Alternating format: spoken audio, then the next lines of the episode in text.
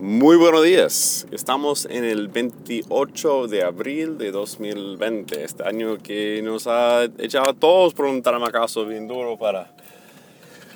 ¿Para qué? No sé, estamos en eso, pero por la gracia de Dios y estamos orando obviamente por todos que, que están enfermos, eh, los que han perdido seres queridos, eh, los que no tienen empleo, los que no tienen pan, los que no tienen que comer eh, ni los servicios médicos. Bueno, Señor, extiende tu misericordia a nosotros, ayúdanos a, a, recibir tu gracia todos los días y para compartir lo poco que tenemos con nuestro vecino y, y nuestro este prójimo que lo necesita.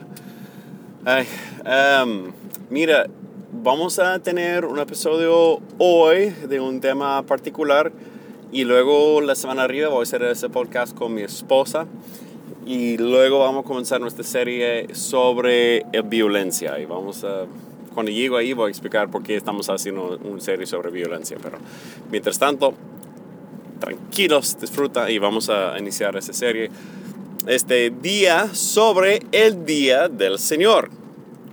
Ahora bien yo no estoy hablando de este es el día, no, no estoy hablando de ese día, estoy hablando de un día en particular que es llamado por la Biblia el día del Señor. Ahora bien, si yo iba a preguntarle una pregunta muy sencilla, muy básica que cualquier debe poder contestar, pero muchos solamente pocos pueden contestarlo. La pregunta es lo siguiente. Los cristianos siempre enfocamos sobre algo que es la salvación, es de ser salvado. La pregunta es, ¿salvado de qué? ¿De qué somos salvos? Precisamente. Si digo, sí, estoy salvo, pero ¿salvo de qué? Mm, ¿El infierno? Eh. Mira, búsqueme en la Biblia donde dice que somos salvos del infierno. Escribe, por favor, cuando lo encuentra no voy a meterme mucho en ese tema hoy, por eso queda por otro día, pero eh, brevemente para repasar ahí, realmente hay tres cosas, tres géneros donde se, se puede entender bíblicamente de, de esas cosas que somos salvados. El primero es el peligro a través de un enemigo, a través de una enfermedad, a través de una batalla. Puede ser muchas veces en el Antiguo Testamento, cuando la gente dice, especialmente David nos Salmos, que tú me has salvado, se hace referencia a sus enemigos. El hecho que él está vivo para escribir y cantar ese salmo es gracias a la salvación de Dios para quitarle de la mano de sus enemigos o para quitarle de su enfermedad o X. Y el hecho que está vivo es señal de la salvación de Dios. Ok, bien. Segundo es la muerte que nos ha salvado de la muerte. Puede ser a través de los enemigos, puede ser a través de la enfermedad o puede ser a través de otra cosa. Pero Dios mismo nos ha salvado de la muerte. Y el hecho que uno está vivo para contarle de su salvación es prueba de su salvación.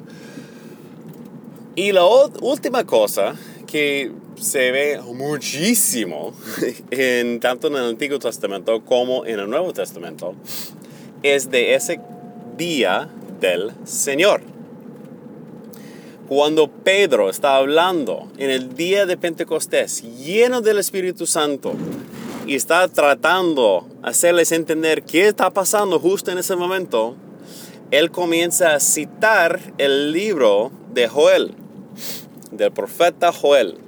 Y él dice, mira, en, en, en aquella época, mi espíritu será derramado sobre todos los pueblos, sobre todas las naciones, sobre toda carne. Y ellos hablarán en lenguas y sus jóvenes tendrán visiones y así, o Entonces, él está explicando qué está pasando ahí.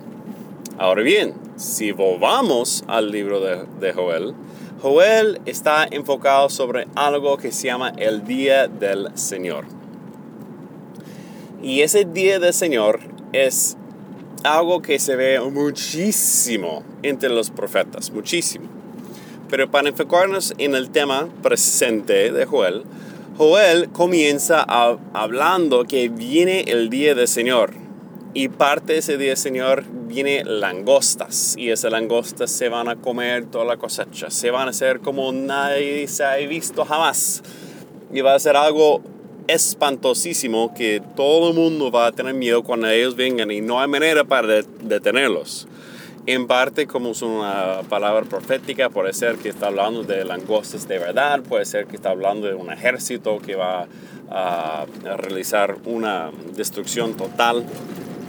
Puede ser que son las dos cosas.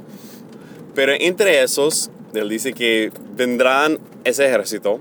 Después de esas cosas, Él va a derramar su espíritu sobre todos. Y después de esas cosas, cuando viene el día del Señor, va a pasar ciertas cosas. Entonces, Él dice en medio de esa cosa, justo después de que dice que su espíritu será derramado sobre toda la carne, que los que creen en el Señor serán salvos. Todo aquel que cree en el nombre del Señor serán salvos. Entonces, Pedro, mirando eso, dice, mire, todos ustedes que están aquí, que están mirando, preguntando quién está pasando, ustedes tienen que creer que Jesucristo es el Señor. Él es el Mesías, Él es el mismo Señor de señores, Dios de dioses, Rey de reyes. Ponga su confianza en Él, bautícese como símbolo de esa fe que ya tienes y comience a vivir acorde a sus enseñanzas y su vida y su espíritu que está aquí entre nosotros y así tú serás salvo. ¿Salvo de qué? Del día del Señor. Ahora bien, con eso ya dicho, ya podemos comenzar, comenzar a examinar qué precisamente es ese día del Señor. Una cosa para tener claro es que el día del Señor es algo que es eh, nada bueno. para ponerlo ligeramente.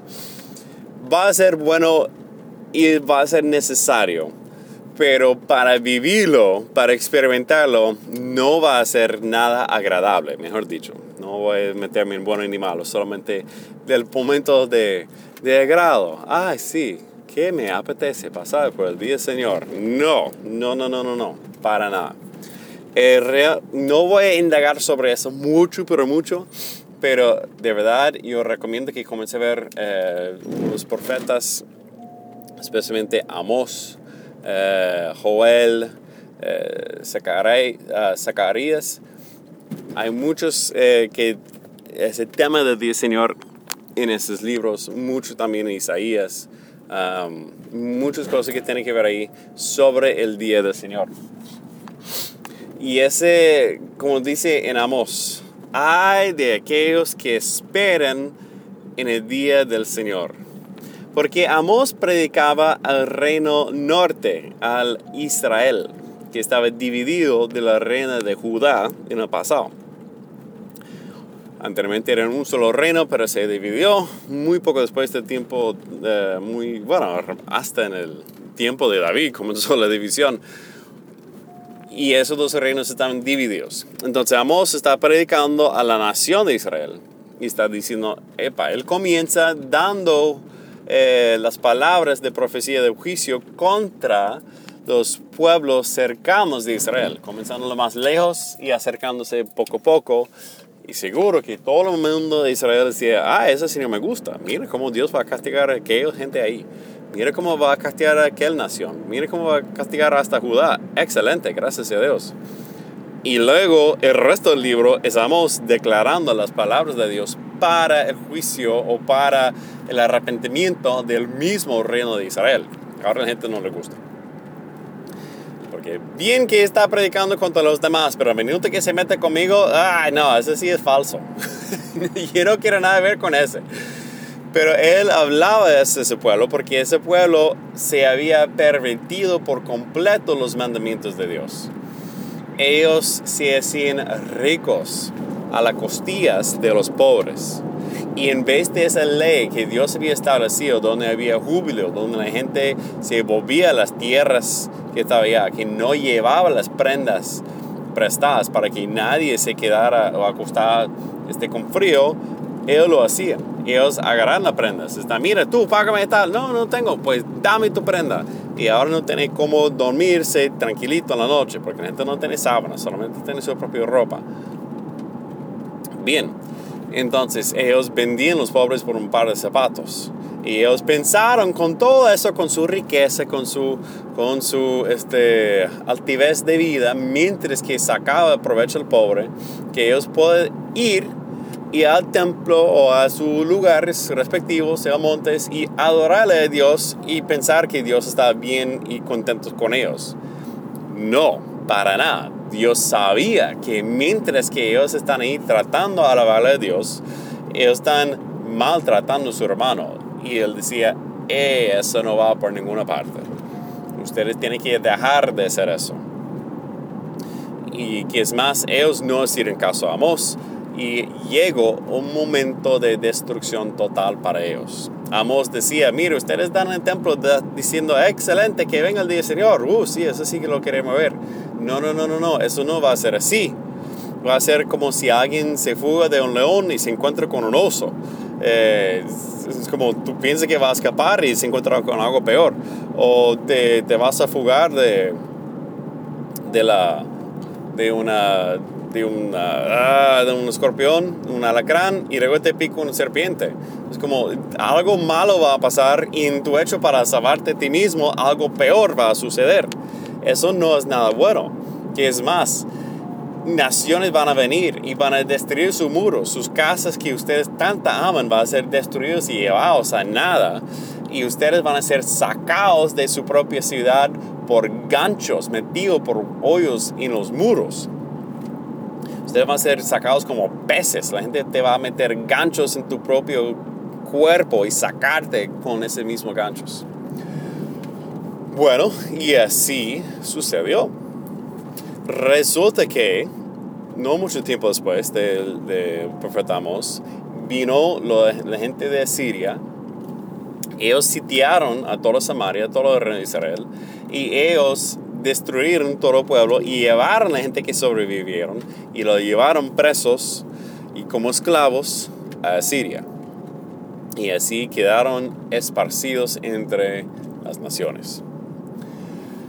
Bien, ahora, ¿qué eso qué tiene que ver con el día del Señor? Bueno, ese día del Señor, como profetizaba Amos, de cierta manera, y no me malentiende porque voy a aclarar eso muy, muy pronto, tranquilos, de cierta manera, una parte de ese día, Señor, ocurrió cuando su, su propio reino fue sitiado y destruido. Ellos vivieron un momento de destrucción total, de vergüenza total, de un momento de, de hambre, un momento de sufrimiento total. Y ellos como vivieron eso, confrontaron ese día de ira del Señor contra ellos por su falta de comportarse como pueblo de Dios que Él había exigido a ellos. Ahora bien, si leamos y terminamos, Él comienza a hablar al final de los finales sobre un lugar, una montaña, donde Dios va a reunir a su pueblo de nuevo y ese, ese montaña va a estar fluyendo con mucho vino. Mucho vino va a fluir de, ese, de esa montaña. Va a ser un lugar muy hermoso. Bien.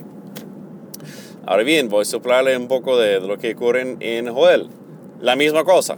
Habla de esa destrucción y luego al final habla de esa montaña, ese lugar especial donde gente va a estar reunido y Dios va a estar ahí. También Zacarías habla la misma cosa. Va a ver que hay un patrón que está ocurriendo aquí. Y eso es con una cierta razón. Y vamos a ver un poco más qué es eso. Entonces, ese día, Señor, como ellos lo experimentaron en el Antiguo Testamento, era un día de destrucción para su propio pueblo en ese momento que ellos abandonaron a Dios como tal y comenzaron a seguir sus propios preceptos de cómo tenía que vivir la vida y no como Dios le había instruido. Y ellos sufrieron su destrucción a través de eso. Y para ellos eso les parecía como el mismo día del Señor. Pero ya va.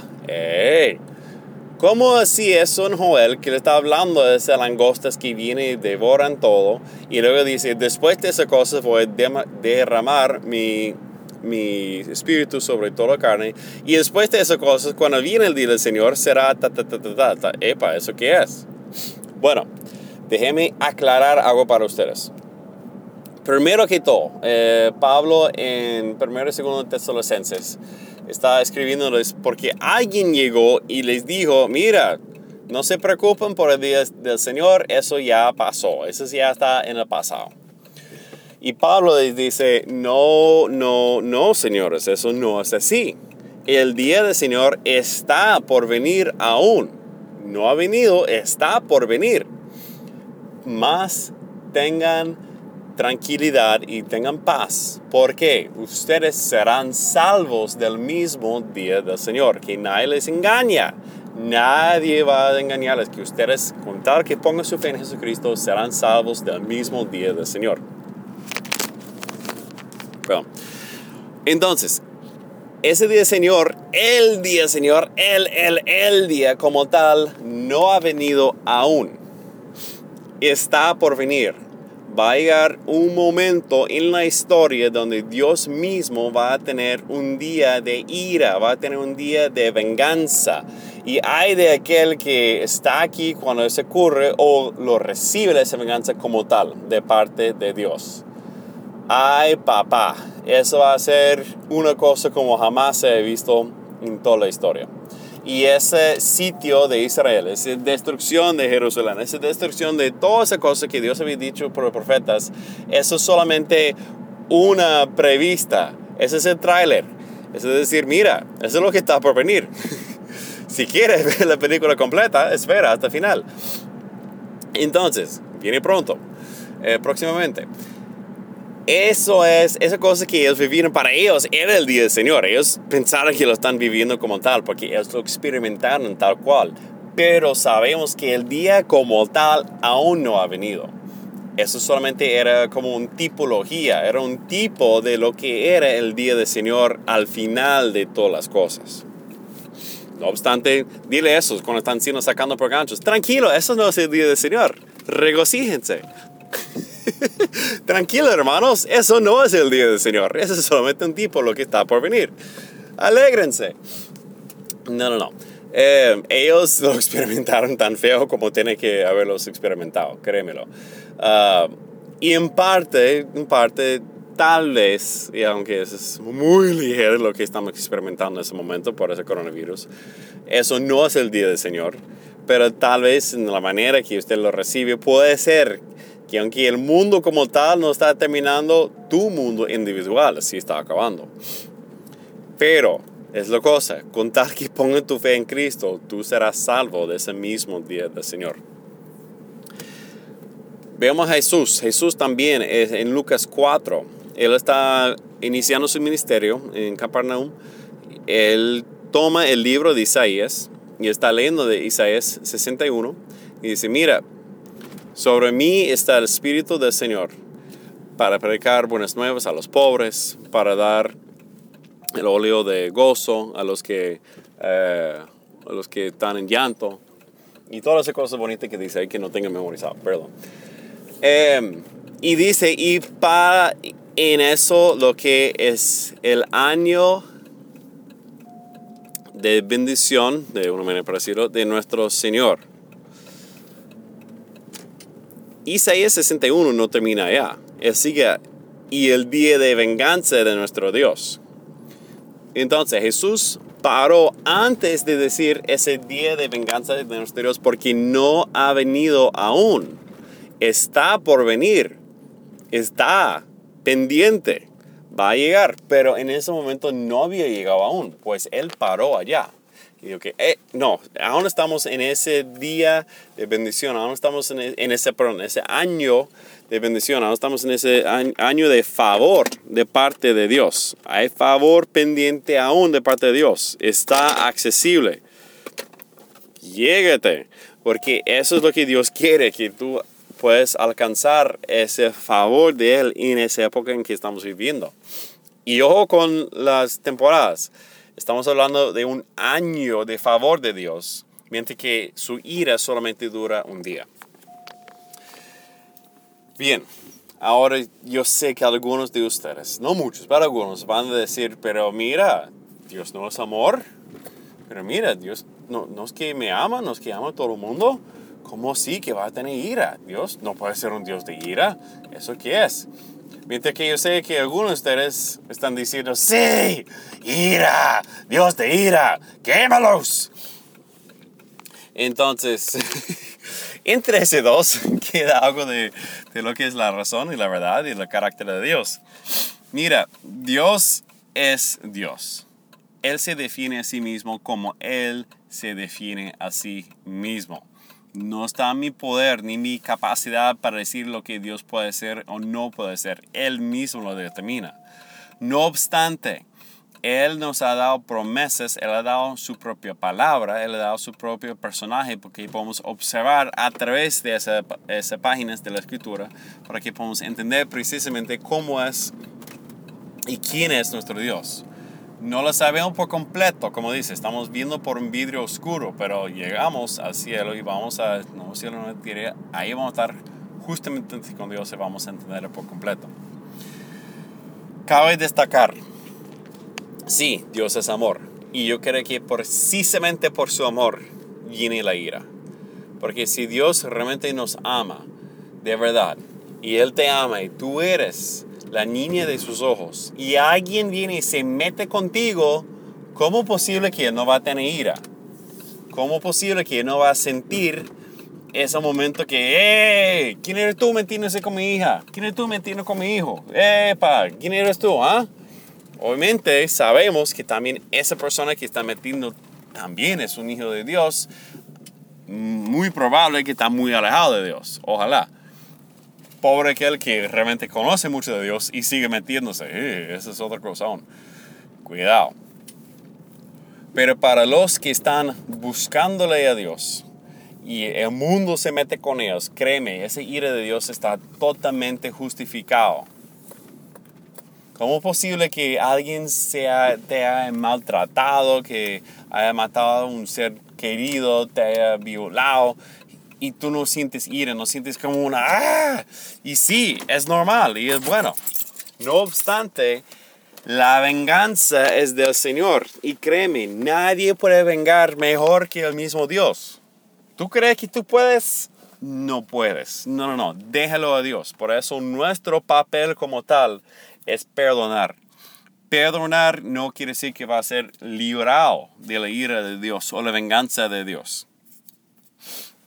Perdonar quiere decir que su ofensa ya no queda con nosotros y ya estamos libres de esa ofensa.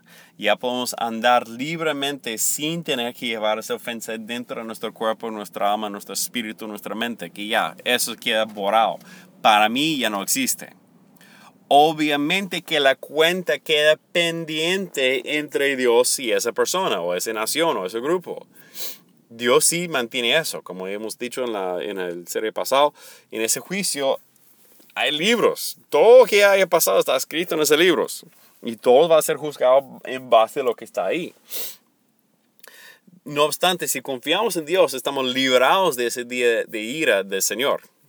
Que no es la misma cosa que juicio. Toca entender eso. Son dos cosas distintas. Ahora bien, Dios es justo justo, justo, justo en su venganza, ¿no? Vemos al final, final de las cosas, viene Jesús montado sobre un caballo blanco, una espada sale de su boca, su túnica ya está empapado de sangre, y él viene y todas las naciones vienen contra él y él los mata por completo, se acaba con todos ellos. Ahora bien, Dios está justificado, como he dicho, en su ira, en su venganza, y nosotros no somos justificados en eso. Hay que dejarlo a Dios. Nuestro papel es perdonar, orar, que la persona se arrepienta, pero créemelo. No importa lo malo que tú has recibido en ese momento, si tú alcanzas a ver cómo esa persona va a recibir el día Señor, le va a tener ay, pobrecito, créeme, te va a salir. Es como mucho, ¿no? Créeme, te va a salir, te va a salir. Entonces, dejamos esa cosa de Dios, dejámoslo de Dios. Él sabe, Él sabe muy bien. Más bien nuestro papel es confiar en Cristo. Vamos a seguir su ejemplo. es perdonar, ¿no? Hasta cuando Él está siendo clavado a la cruz, Él pidió perdón por los que lo hacían. Hablando de eso, em, una cosa para cerrar aquí. Dos, dos, cosas para cerrar. Una cosa importante, el día del Señor, como ven, vemos en los profetas, muchas veces comienza que el pueblo de Dios está sufriendo. Yo no creo que ese es el mismo día del Señor vimos en Zacarías, que el pueblo como tal, la ciudad eh, de Sion como tal está siendo saqueado, está siendo atacado, las mujeres están siendo violadas, o sea, está grave, está grave la situación. Todo el pueblo de Dios está bajo ataque fuertemente y están perdiendo, pero gravemente. Yo no creo que ese realmente es el día del Señor, porque como dice, vamos a ser salvos del Señor. Y si el mismo pueblo de Dios está sufriendo así es porque no están confiando en Dios o eso no es el día del Señor, posiblemente. Ahora bien, después de eso viene el mismo Señor y Él se encarga de las demás de las naciones que están atacando y Él se acaba con ellos. Yo creo que eso como tal es el día del Señor. Pero antes de, vamos a ver que el pueblo como tal está sufriendo. Eso tiene mucho que ver con tanto la tribulación como tal. Pero yo no creo que eso mismo es el, el día del Señor como tal. El Señor está reservado para los que no creen en Jesús, los que no confían en Él. Si realmente confiamos en Él, sabemos que seremos salvados de ese mismo día del Señor. Ok, para tener eso claro. Bien. Ok, un breve testimonio. Eh, yo no soy católico para nada. Yo creo en, Cristo como tal y no, no creo en una iglesia ni creo ni nada de eso. Yo tengo mucho respeto para la gente católica. Este, tengo mucho respeto para la gente evangélica, pero no me identifico con ninguno de ellos porque mi Señor Jesucristo es Jesucristo. Y cuando tú me puedes mostrar que Él fue católico o fue evangélico, bien, le creo. Pero hasta el momento le dice, sígueme y yo lo estoy siguiendo. No obstante, yo sé que Él obra a pesar de nuestras identificaciones, a pesar de nuestras limitaciones, Él sí está con nosotros en donde estemos, ¿no? Ahora bien, no estoy diciendo que vaya por cualquier parte porque fácilmente se puede meter en problemas. Eso es para otro día. Pero eh, yo tengo que explicar eso porque en Latinoamérica lo que voy a decir le va a sonar espantosansísimo, pero por ejemplo, eh, ese pasado eh, invierno comenzando en febrero, yo comencé a, tener un tiempo de cuaresma. Ahora bien, ustedes dicen, ah, sí, es católico. Mira, para que sepan, muchísimos evangélicos aquí en los Estados Unidos practican lo que es la cuaresma. Es momento no para decir que estamos ayunando por papa ni así, sino que estamos este, tratando de preparar nuestro corazón por, este, para encontrarnos más con Jesús en su muerte y su resurrección y en cómo celebramos. Obviamente no sabemos precisamente día ni nada cuando Jesús eh, se nació, ni por la Navidad, ni por la Pascua. Eh, no estamos claros en las fechas. Y eso no es importante. O sea, Dios puso celebraciones, puso la misma estrella, el sol y la luna para acordarnos de las celebraciones que debemos tener. Y eso va a seguir hasta el mismo el nuevo cielo y tierra. Si quieres, léelo en Apocalipsis.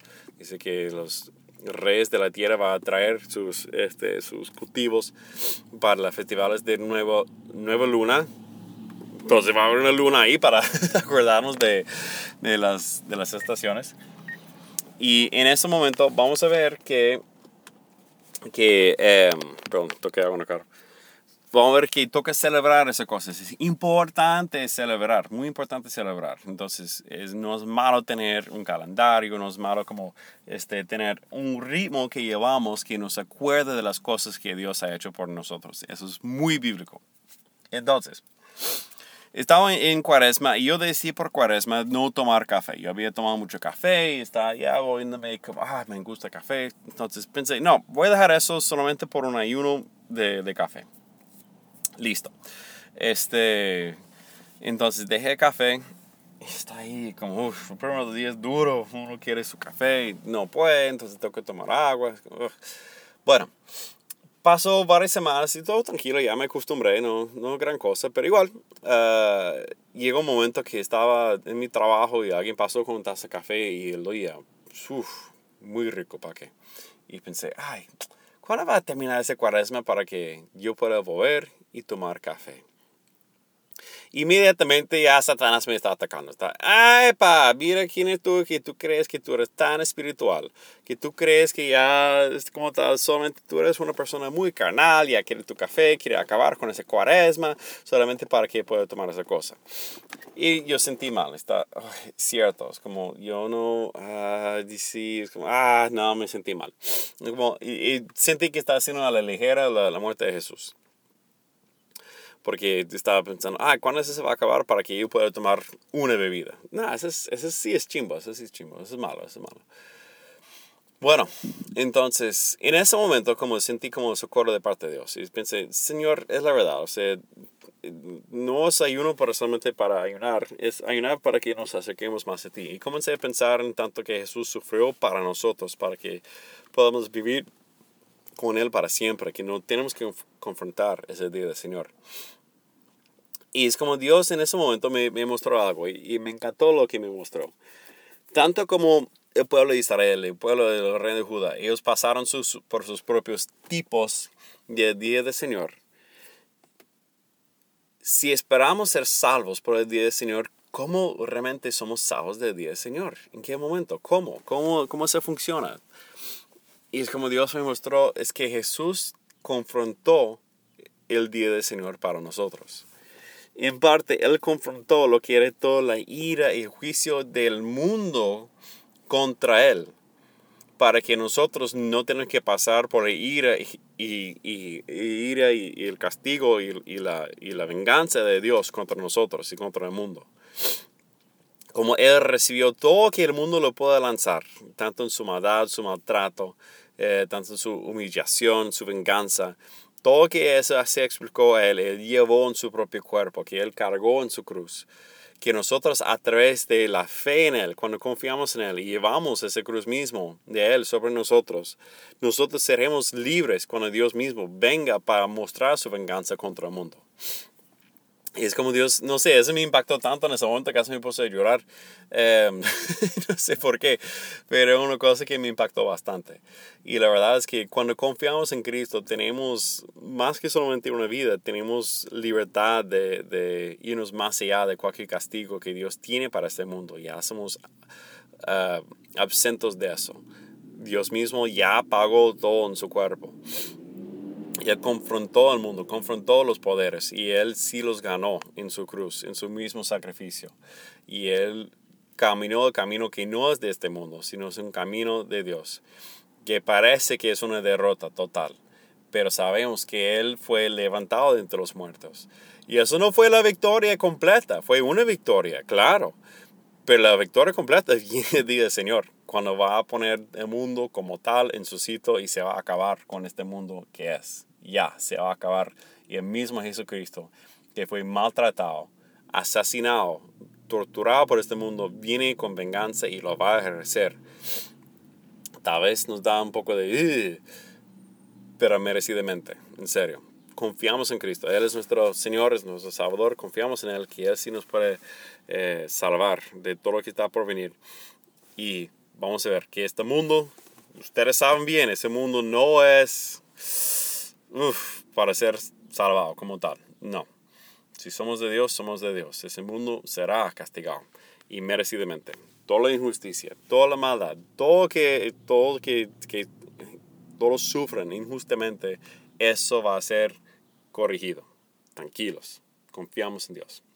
Muy bien, que Dios lo bendiga grandemente, sea generoso con su prójimo, hasta con sus enemigos, bendiga cosas que está alrededor de ustedes en ese momento de necesidad, por favor.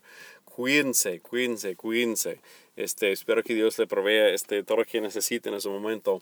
Em, si está aquí en los Estados Unidos y quiere saber cómo apoyar gente que está en otros lados, contáctame. Tengo mucho contacto, mucha necesidad, por favor. Este, estamos haciendo lo que podemos, pero hay mucho, entonces este, ayúdanos, por favor.